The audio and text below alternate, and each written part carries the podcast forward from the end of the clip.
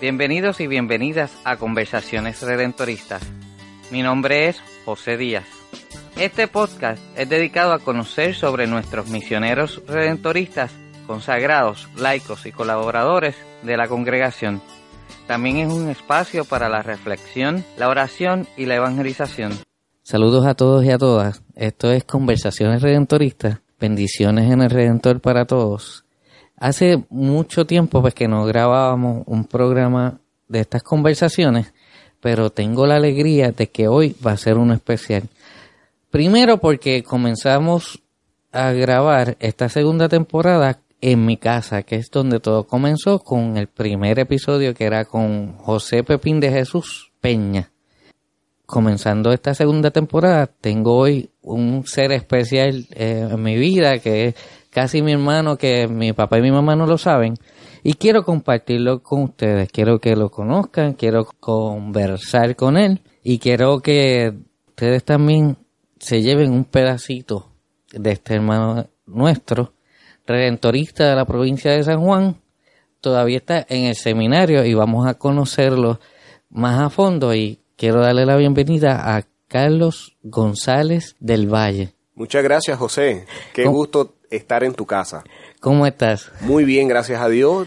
Eh, contento de estar en mi tierra, en Puerto Rico, en mi pueblo, San Lorenzo, en el Caribe, con el rico clima del Caribe y feliz de poder sentarme aquí contigo con una buena taza de café y compartir la alegría que nos produce el sentirnos amados por Dios y estar juntos, ustedes laicos, nosotros como vida consagrada y la gran familia redentorista de aquí del Caribe y del mundo entero, pues conversando sobre lo que somos, sobre lo que hacemos y sobre lo que queremos hacer desde eh, el espíritu eh, que nos anima a asumir nuevos proyectos.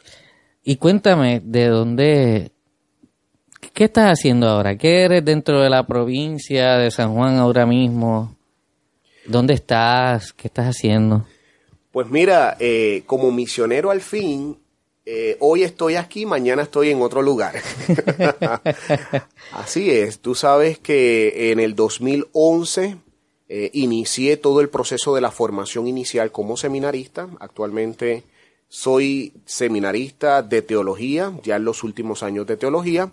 Eh, pero desde el 2011 inicié todo el proceso aquí en Puerto Rico. Me trasladé a Colombia y ya llevo cinco años viviendo en Colombia. Haya estado eh, participando de diferentes etapas de la formación y estudiando propiamente lo que es la filosofía y la teología que nos dan la base para poder acompañar al pueblo de Dios desde esa parte académica, espiritual que vamos recibiendo. Así que en estos momentos, 2017, eh, he sido enviado para, para una nueva misión en Honduras. ¿Qué te parece ese país? Honduras. Ah, sí. Honduras, allá, allá está el padre Henry Soto. Padre Henry Soto, ese va a ser mi hermano, mi acompañante, mi maestro. De él aprenderé mucho en esa experiencia de misión propiamente en un pueblo que se llama Trojes en el departamento de Paraíso. Así que allá estaré viviendo esa experiencia al máximo. Pues un saludito al Padre cuando reciba a este hermano nuestro. Dos, dos seres humanos especiales que solo Dios puede juntar. Claro que sí, claro que sí. Y cuéntanos, ¿de dónde sale Carlos González del Valle? Cuéntanos de dónde es que Dios puso esa semillita en este planeta y ahí sale para el resto del mundo. Pues mira, yo soy de los frijoles de Quebrada Honda y de los del Valle del Barrio Espino, familias hermosas que Dios me ha regalado eh, y que ahí se forjó en mí eh, algo hermoso, unos valores y unas cualidades muy bonitas que, que me han ayudado a perseverar y a mantenerme muy firme en los caminos de Dios con las altas y las bajas. E interesantemente, desde muy pequeño he estado dentro del contexto de la gran familia redentorista en la parroquia Nuestra Señora de las Mercedes en San Lorenzo, pero sobre todo en un barrio hermoso donde aprendí muchísimas cosas y donde la gente buena eh, forjó en mí también un deseo genuino de servir y de seguir más radicalmente a Cristo. Y estoy hablando de la capilla Nuestra Señora del Carmen en Jagual. Una experiencia hermosa, José, que tuve allá eh, como monaguillo. Nueve años como monaguillo, José. Nueve años. más viejo. Y yo veía gente chiquitita que estaba empezando a, a servir en el altar. Recuerdo esa primera vez, yo nervioso con el Padre Santiago, que en paz descanse, cuando yo subí al altar y hice esa pequeña reverencia y con la frente besé el altar y eso fue un golpetazo terrible que, te todo el mundo la se frente. reía, pero yo era el único que estaba ochornado. Esa experiencia hermosa y muchas más que tuve en Jaguar como lector, como ministro extraordinario de la comunión, como encargado de, de, jóvenes de confirmación y con la pastoral juvenil también, la pastoral juvenil redentorista, el grupo juvenil Sagrado Corazón de Jesús, tanta gente que, que se reunió semana tras semana en ese en esa capillita, especialmente allá en la casita. Muchos recuerdos, claro. sí. Así que eh, fueron muchas experiencias que fueron formando en ti, en mí, eh, un deseo genuino de servir y de seguir a Cristo Redentor. Así que yo puedo decir que mi vocación me la regala Dios y nace primero de quienes me regalaron la fe, que fueron mis padres y mi familia, y segundo con la gente, con el pueblo de Dios. Sí, que fue la cercanía. Esa es una de las preguntas de, de estas conversaciones, de dónde surge esa vocación. Y entonces tú la contestas diciendo que es la cercanía con la gente. Ese amor, ¿cómo, cómo tú percibes y dices, esto es mi vocación, esto es lo que yo quiero? ¿Cómo despierta eso en Carlito? Mira, a los 15 años tuve una experiencia estando en Pastoral Juvenil Redentorista. Eh, y en un grupo de jóvenes misioneros a los 15 años, fue los otros días, no creas que sí, tan sí. viejo, ¿eh? Ajá, ajá. Eh, tuve una experiencia de misión hermosa en República Dominicana, en San Juan de la Maguana, en unas montañas hermosas que se llama Sabaneta, allá una comunidad llamada y que se llama La Higuera, Recuerdo esa experiencia hermosa con una joven que, que me acompañó, eh, Ana Maris Pedro Burgos, y a Maripili Aponte, Dayan. Eso era un grupito geni, genuino que pudimos eh, participar de esa experiencia de misión. A los 15 años yo pude descubrir eh, pues que Dios me llamaba para algo más, aunque yo muy cobarde y haciéndome el chivo loco, pues no quería como, como seguir, pero... No, a mí no. Pero interesante, José, interesante esa experiencia de misión con los niños, con los jóvenes, bañarme en el río, eh, no te, no había un sistema eléctrico, así que solamente una, una plaquita solar para darle electricidad un poquito al radio y a un bombillo, eh, el piso de tierra, comer, eh, pre, habiéndose preparado los alimentos en el fogón, toda esa experiencia a mí como que me fue diciendo, caramba, por aquí va la cosa. Sí, tuya. que tú venías del microondas, sí, de bañarte de, con agua caliente. Fácil, rápido, ¿ves? Y de todo Sencillo. lo tengo aquí. Y de, pero así fue. A los 15 días yo quería regresar a Puerto Rico. Ya yo no aguantaba la presión. Yo quería regresar con mami. Y realmente. Fue un choque. Sí, sí. Me acordé de algo que mamá me había puesto ahí en la maleta, una cartita. Y yo me acordé de la bendita carta y la leo. Y empiezo yo a llorar y a Namaris preocupada porque, Carlos, ¿qué te pasa? Una crisis en Una el medio crisis, de, de, San Juan esa, de la Maguana. En esa situación tan hermosa, allá con, con, la gente pobre de San Juan de la Maguana, descubrí yo que, que realmente Dios me, me, trajo al mundo con un propósito, con un proyecto de vida. Mi mamá me estaba escribiendo en esa carta y me estaba confirmando ese llamado. Mi mamá estaba tratando de quedar embarazada, de tener un bebé y no podía le pidió a la Virgencita de, del Perpetuo Socorro que intercediera.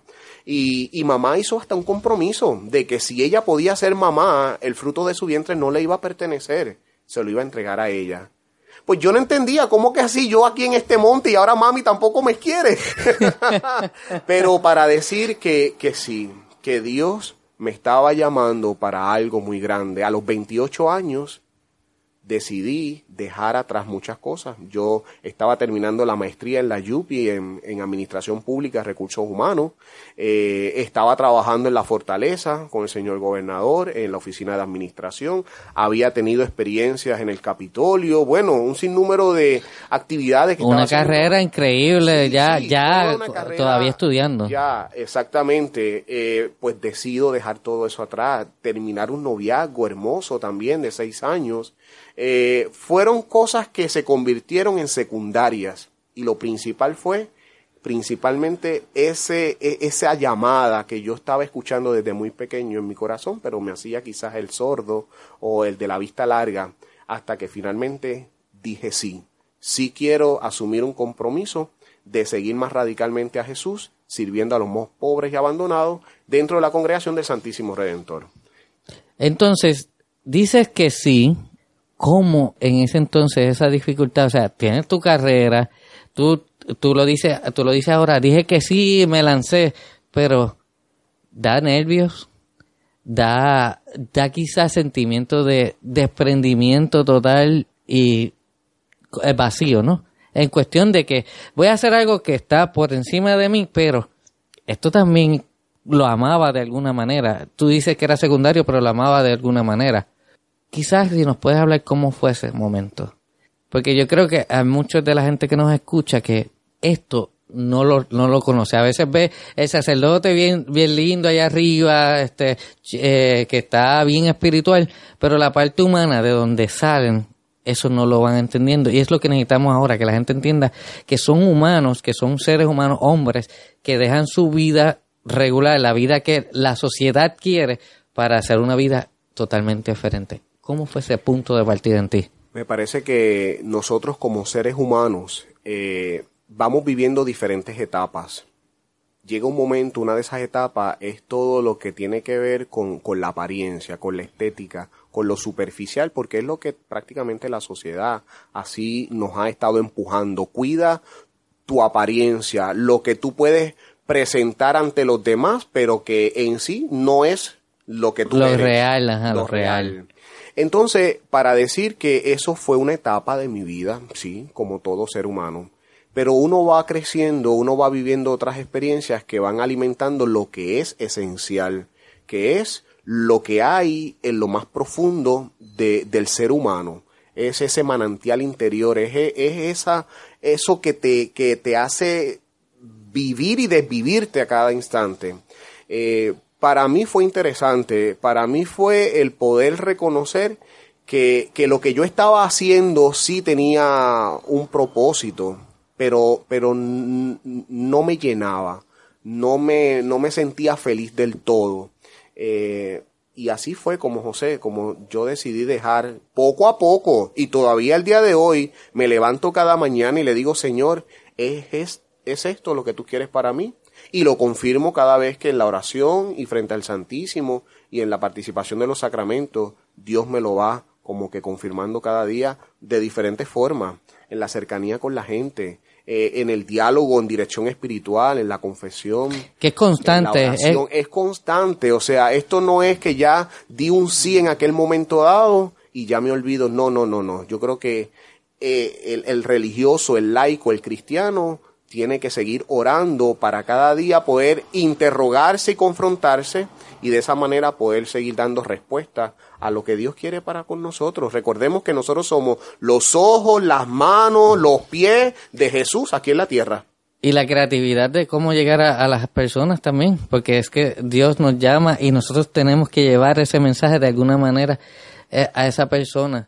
Y es escuchando a la gente como uno va a poder entender lo que Dios quiere para con nuestras vidas. O sea, es el tiempo que uno pueda dedicar a la gente, es el tiempo que uno pueda desgastar la vida en el servicio a los demás, como va eh, tomando mayor sentido ese sí que yo di con mi profesión religiosa en el año 2014. Ok, estás dando un punto y, y este, esta entrevista no, no va a tener tiempo así, pero Estoy dando un punto que ayer estábamos reunidos y un sacerdote me escuchó. Pero yo le dije, muchas de las veces estamos haciendo actividades de lo que creemos que la gente necesita. Yo no puedo decir lo que Carlitos necesita. Yo tengo que escuchar a Carlitos para que él me diga lo que necesita y si yo me tengo que preparar para brindárselo por parte de Dios.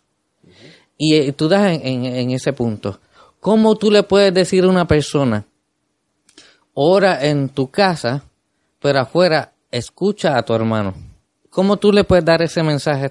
Porque eh, es como que la pregunta eh, que, va después. Este, ¿Qué crees de la misión redentorista hoy? Y yo creo que va por ese camino. Sí, mira, yo te digo una cosa. Eh, el, ser humano debe de estar en, en sintonía consigo mismo, con Dios, pero también con los demás. Entonces, yo me alimento eh, en mi interior, en mi oración personal, pero yo no puedo vivir aislado como una isla. El Papa Francisco lo ha dicho, Seamos islas de misericordia en el mar de la indiferencia. Estamos viviendo una sociedad de la indiferencia, de la apatía, del individualismo, y cada cual está buscando el refugiarse en sí mismo para satisfacer sus propias necesidades. Nosotros como iglesia estamos construyendo redes, totalmente redes de apoyo. Estamos construyendo una gran barca que en este mar podamos ir remando mar adentro. Eh, que podamos eh, unirnos en esfuerzo y lograr grandes proyectos. Y así es el cristiano. El cristiano tiene que estar de recibir una fuerza primero en su interior para luego poder eh, ser eh, contemplativos en la acción, eh, ayudar a los más necesitados, escuchando las necesidades del prójimo y, poniendo sus manos al servicio. El lema de este sexenio de, de, la Congregación del Santísimo Redentor, de los misioneros redentoristas, para este sexenio del 2016 al 2022 va por esa línea. Nos dice el Padre General, Padre Michael Brell, junto a su consejo y, todo el capítulo general que se celebró eh, hace unos meses atrás en Tailandia. El lema dice así, testigos del Redentor, solidarios para la misión en un mundo herido. O sea, queremos ser testigos de ese que se fijó en nosotros, de ese que entregó su vida por nosotros, de ese que resucitó y nos ha prometido también lo resucitar nosotros, resucitar con él, es ser testigos de, Redentor y ser testigos de la esperanza y ser testigos alegres y ser testigos eh, ahí eh, en lo cotidiano de la vida. Ser solidarios para la misión. ¿Qué, qué implica esa solidaridad? Eh, es poner nuestras manos, es poner nuestro esfuerzo. El padre Rubén lo decía, es poner nuestro tiempo, nuestro talento y nuestros, tesoros. también, que a la gente no le gusta que le toquen mucho los chelitos del bolsillo, pero así es como se sostienen las obras de la iglesia, con la colaboración, con el sentido solidario económico, pero también solidario en cuanto a, la persona, el donarse. Muy bien. Entonces, pues por ahí, por ahí como que estamos viendo. Como, y dentro del seminario, ¿qué, qué te plantean dentro de los estudios? Yo sé que pues que es más académico, pero en el planteamiento ese de lo cambiante que está haciendo la vida hoy, más o menos, ¿qué, te plantean con este mundo actual? Más o menos, ¿qué, visión tú tienes de, de esa misericordia, el de no servirla, el de el de llegar a otras personas, el de llegar a un hogar que quizás ya no es lo mismo, ya no estamos hablando, ya, ya la gente conoce, ya la gente ve internet, tiene teorías, tiene sueños, tiene deseos, que quizás como tú dices, apariencia nada más, pero Dios no está en ellos. ¿Cómo, cómo te plantean esas situaciones dentro del seminario? ¿Son análisis, analizar la realidad? Nosotros eh, tenemos que dejar a un lado todo lo que es la teología de escritorio. Nosotros tenemos que hacer teología con el pueblo. Nosotros tenemos que escuchar a Dios ahí donde la voz de Dios clama, que es en los más pobres, que es, es con la gente que mañana, día tras día, con el sufrimiento cotidiano, se esfuerzan para hacer el bien sin mirar a quién. Eh, y es con esa gente donde nosotros, los redentoristas que estamos en la formación inicial, eh, estamos aprendiendo a amar a Dios y a sentirnos amados por Dios, pero ese amor lo recibimos a través de rostros concretos, de esos nuevos rostros sufrientes de Cristo, que lo vemos en la calle, que lo vemos en la montaña, que lo vemos en los niños y los cuidados médicos y los cuidados básicos. En todos esos rostros sufrientes de Cristo es que nosotros vamos eh, forjando lo que es el compromiso que queremos hacer con la iglesia, con Dios, con la congregación. Así que las experiencias han sido maravillosas y múltiples. José, pudiéramos estar hablando todo el año, pero lo más reciente te lo comparto. El año pasado estuve en Jambaló, Cauca, en Colombia, en un resguardo indígena hermoso. Eh, tuve que aprender alguna lengua, el Nasayube, Eushamanga Finse. ¿Qué? Eso significa eh, hola, buenos días. buenos días, buenos días. Eh, yo no ¿Cómo es? ¿Cómo cosa. es? Eushamanga Finse, Eushamanga Pete, ¿eh? eh diferentes lenguas de nuestros pueblos aborígenes y demás. Pero es hermosa la experiencia que se tiene, es una cultura totalmente diferente. Pero ahí con ellos uno va descubriendo que, Dios tiene grandes proyectos, que Dios quiere seguir haciendo su obra, que Dios necesita de más personas que quieran comprometerse en esta obra de evangelización, de servicio, de no creerse superior o inferior, de que ante Dios todos somos iguales. Y esa experiencia a mí me ayudó muchísimo para poder comprometerme más. Cuéntanos, cuéntanos alguna anécdota además de... Comer, José, me, fue, fue una experiencia maravillosa, no solo ahí, sino también en el Bichada, Colombia, allá también en los llanos orientales, comer tortuga. Tortuga. Tortuga, papá. Eso fue sabroso. Pero me sirvieron la cabeza y yo me asusté un poco. y los niños me miraban a ver qué va a pasar ahí con Carlos. ¿Qué hizo? ¿Qué hizo? El niño tenía hambre también. Ok, tú te comes la cabeza, tú te comes la patita, yo me como la pechuga. no, pero es sabroso. Piraña también fue delicioso, también un plato de piraña. Eh, pero el misionero se adapta fácilmente. Claro, se adapta, se adapta, pero entonces está en el medio de, en medio de la, de la selva. Eh, Carlos, por la noche quizás en alguno de los sitios, pues a veces le tienes miedo a, una cucaracha, qué sé yo, a una araña. Pero culebras y otras cosas. ¿Cómo, cómo bregaste con todo eso? ¿Cómo el, con la gente, con la gente, con los líderes, con la comunidad que acompaña y nunca deja solo al misionero. Yo nunca me sentí solo. Yo siempre, desde el primer día que llegaba a esas comunidades, me sentía como en casa, muy bien acompañado. La acogida, la hospitalidad, eh, definitivamente nuestro pueblo tiene hambre y sed de Dios. Eh, y cuando ven a, un misionero que llega y que se hace uno como ellos, que, que duerme en su propia casa, que come lo que comen ellos, que, que colabora eh, eh, en las diferentes tareas del diario vivir, realmente ese misionero se gana el corazón de esa gente. Y eso es lo que somos nosotros los redentoristas. Somos apóstoles de fe robusta. Somos alegres, somos cercanos, somos personas que tratamos de llevar a Cristo ahí, a esos lugares donde se torna difícil eh, la evangelización. Y finalmente terminamos muy evangelizados por esa gente que tiene una fe tan grande y que eso es lo que nos transmiten a nosotros. Así que la experiencia es maravillosa. Cada experiencia de misión es única y hay cosas que pues en la misión pasan y en la misión se queda, ¿ves?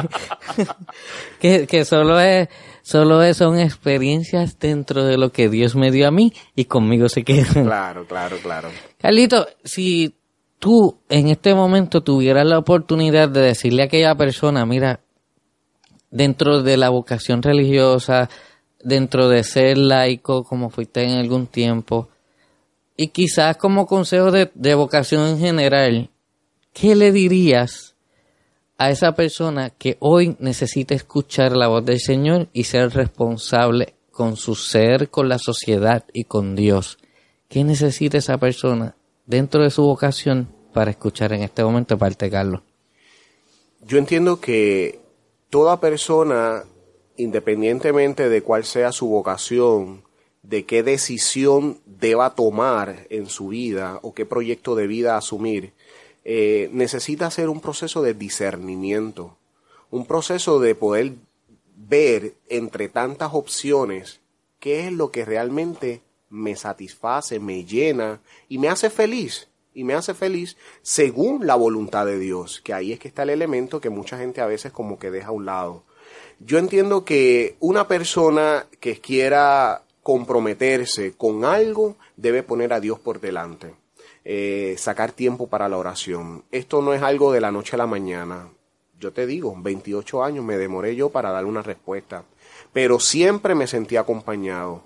Es el sentido de poder escuchar la voz de Dios, que Dios se manifiesta desde muchas formas, en rostros concretos, en personas concretas, eh, y a través de la oración, pues también uno va viendo cómo se va forjando en el interior. Entonces, para decir que una persona que realmente quiera comprometerse a algo más, a que no tenga miedo, a que dé un paso al frente, a que se atreva, porque yo le garantizo que, que esto es, eh, es hermoso, es hermoso seguir al Redentor, es hermoso servir, es hermoso visitar comunidades, pueblos y estar con la gente.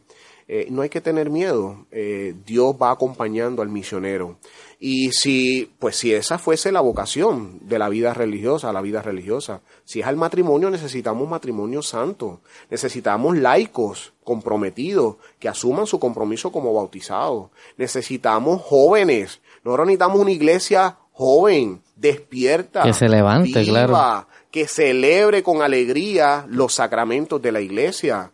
Y nosotros necesitamos tocar el corazón de nuestros jóvenes para que los jóvenes se sientan comprometidos con esta iglesia y con este mundo que está herido, José, que hay tantas heridas y que realmente de generación en generación esas heridas se van pasando y por eso hoy día nosotros cargamos tantas heridas también.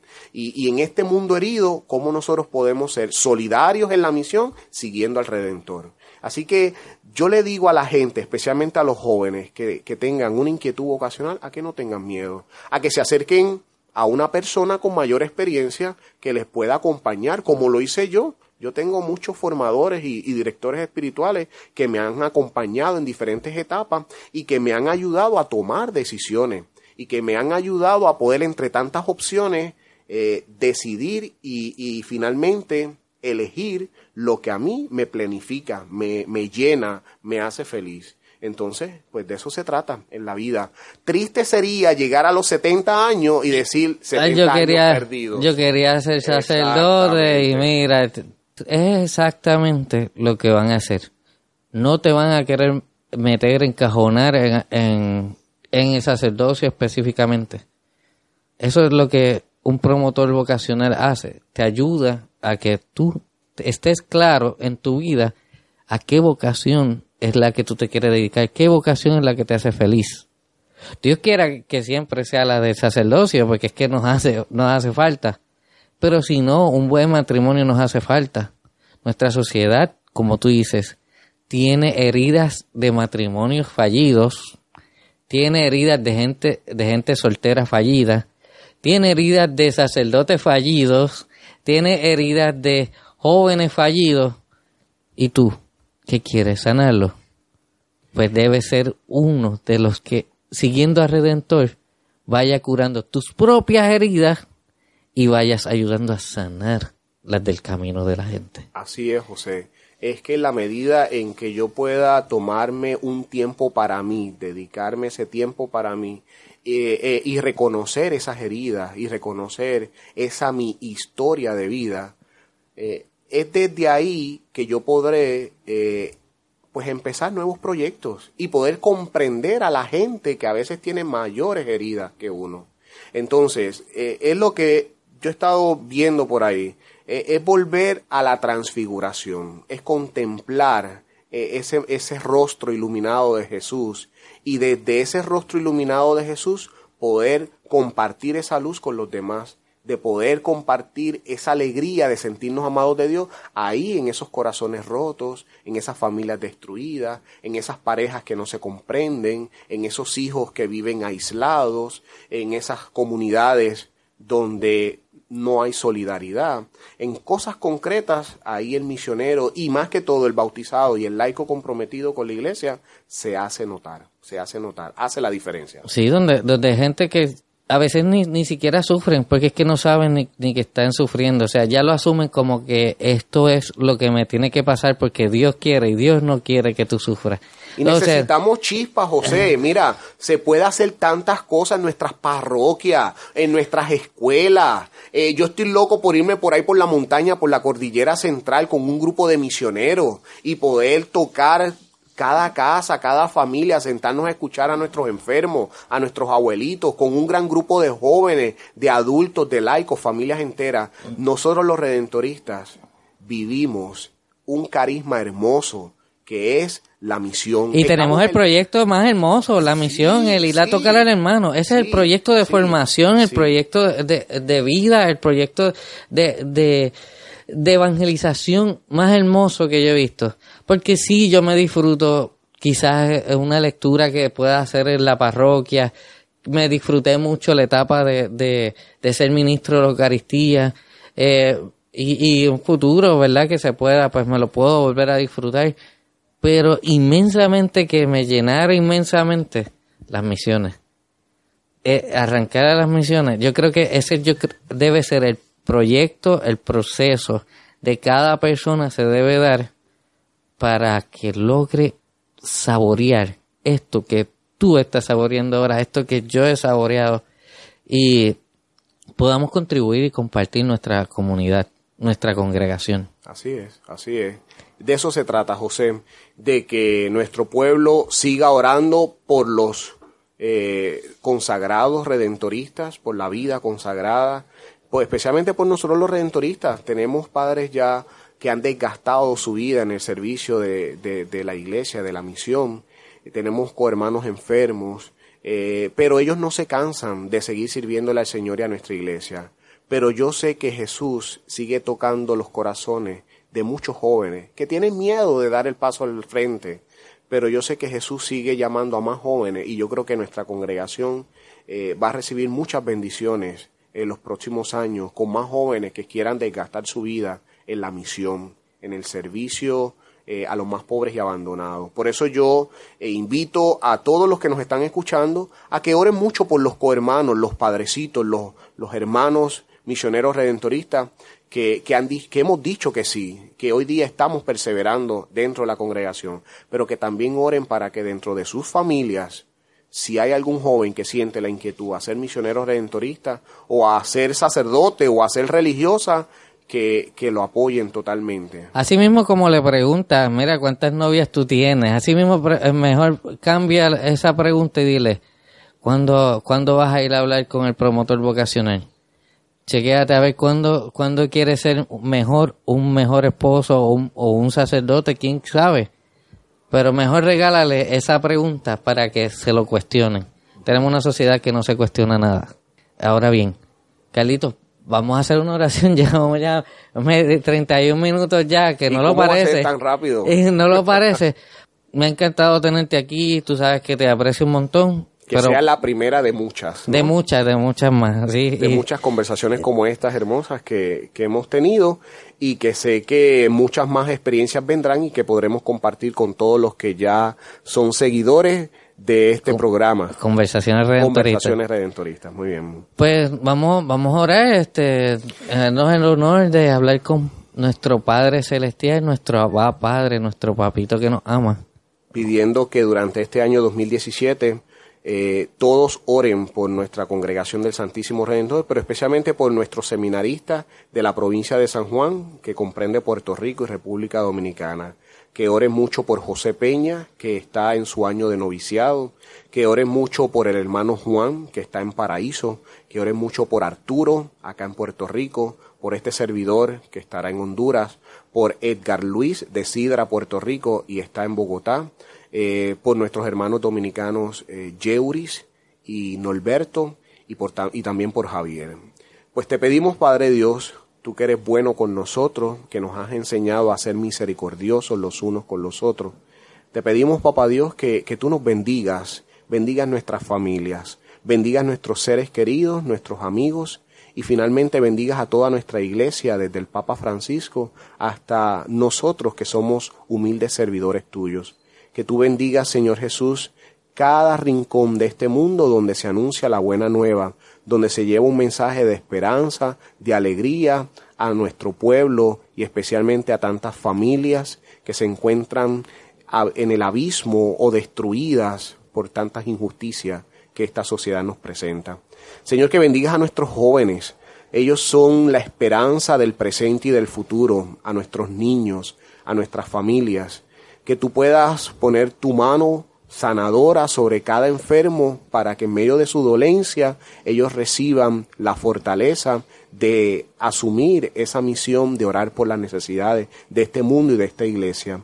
Gracias Señor por este rato de conversar, conversar sobre lo que nos apasiona, sobre las convicciones profundas que tenemos. Gracias Señor porque nos permites ser solidarios eh, en todas las diferentes etapas y necesidades de esta sociedad. Gracias Señor por, por la familia de los misioneros redentoristas, por esta misión en Puerto Rico, en República Dominicana, en el Caribe y en el mundo entero.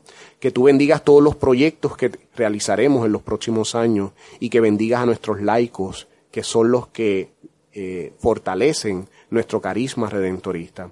Gracias Señor Jesús por esta experiencia tan maravillosa que me has regalado, por esta vocación que me has dado y por los dones y talentos que pones en mi vida. Que cada día pueda servirte con mayor fidelidad, mayor radicalidad, entrega, eh, pero siempre con los oídos bien atentos, bien abiertos a, a los pobres, al pueblo que necesita de ti. Amén. Amén. A San Alfonso que siempre esté cuidándonos desde el cielo y dándonos fuerza para las vocaciones y a la Madre del Perpetuo Socorro que siempre esté en nuestro auxilio en el momento de duda y desánimo. Carlito, cuéntanos tus redes sociales, donde pueden conseguir a Carlito y saber lo que está haciendo. No, tú eres un duro ahí. De, tú eres un duro. De mí muy poco. Pero yo sí comparto ese enlace web de un portal que, que tenemos los seminaristas redentoristas de la provincia de San Juan, porque ahí vamos compartiendo reflexiones, fotografías de los lugares de misión, de las diferentes etapas eh, que estamos viviendo. Y es muy sencillo, es juventudredentorista.wibly y se escribe W W E E B de bueno L. Ya por ahí lo van a ver escrito eh, eh, aquí en, Conversaciones Redentoristas. Pero Juventud Redentorista, Whipley.com, eh, ahí estamos compartiendo todo lo que vamos haciendo dentro de la etapa de la formación inicial y ahí estamos también colocando pues todas las conversaciones redentoristas que hemos tenido con laicos y con misioneros redentoristas. Pues muchas gracias por estar aquí. De más está decir que aprecio que te hayas sentado conmigo, aprecio la oportunidad del Señor y que estés con nosotros, así que muchas gracias. Muchas gracias a ti José y un abrazo a todos y a todas que nos están escuchando y que seguirán en sintonía con nosotros, siendo testigos del Redentor, solidarios en la misión en este mundo herido. Dios los bendiga a todos y que nuestra Madre del Perpetuo Socorro interceda por sus necesidades y por las necesidades de nuestra iglesia y de nuestra congregación. Un abrazo para todos, Dios los bendiga. Un abrazo. Por la gracia de Dios y la protección de nuestra Madre del Perpetuo Socorro, concluimos este episodio. No sin antes decirles que nos puedes encontrar en Facebook como Conversaciones Redentoristas. También puedes escuchar este podcast a través de tu celular con la aplicación Podcast para sistema Apple, como el iPhone y el iPad. Y si tienes Android, puedes bajar la aplicación iVoox, I-V-O-O-X en cualquiera de esas dos aplicaciones, búscanos como Conversaciones Redentoristas y suscríbete. Recibirás este y otros episodios. También puedes enviarnos un correo electrónico a conversacionesredentoristas.gmail.com Gracias por escuchar este tu podcast, Conversaciones Redentoristas. Será hasta la próxima y bendiciones en el Redentor.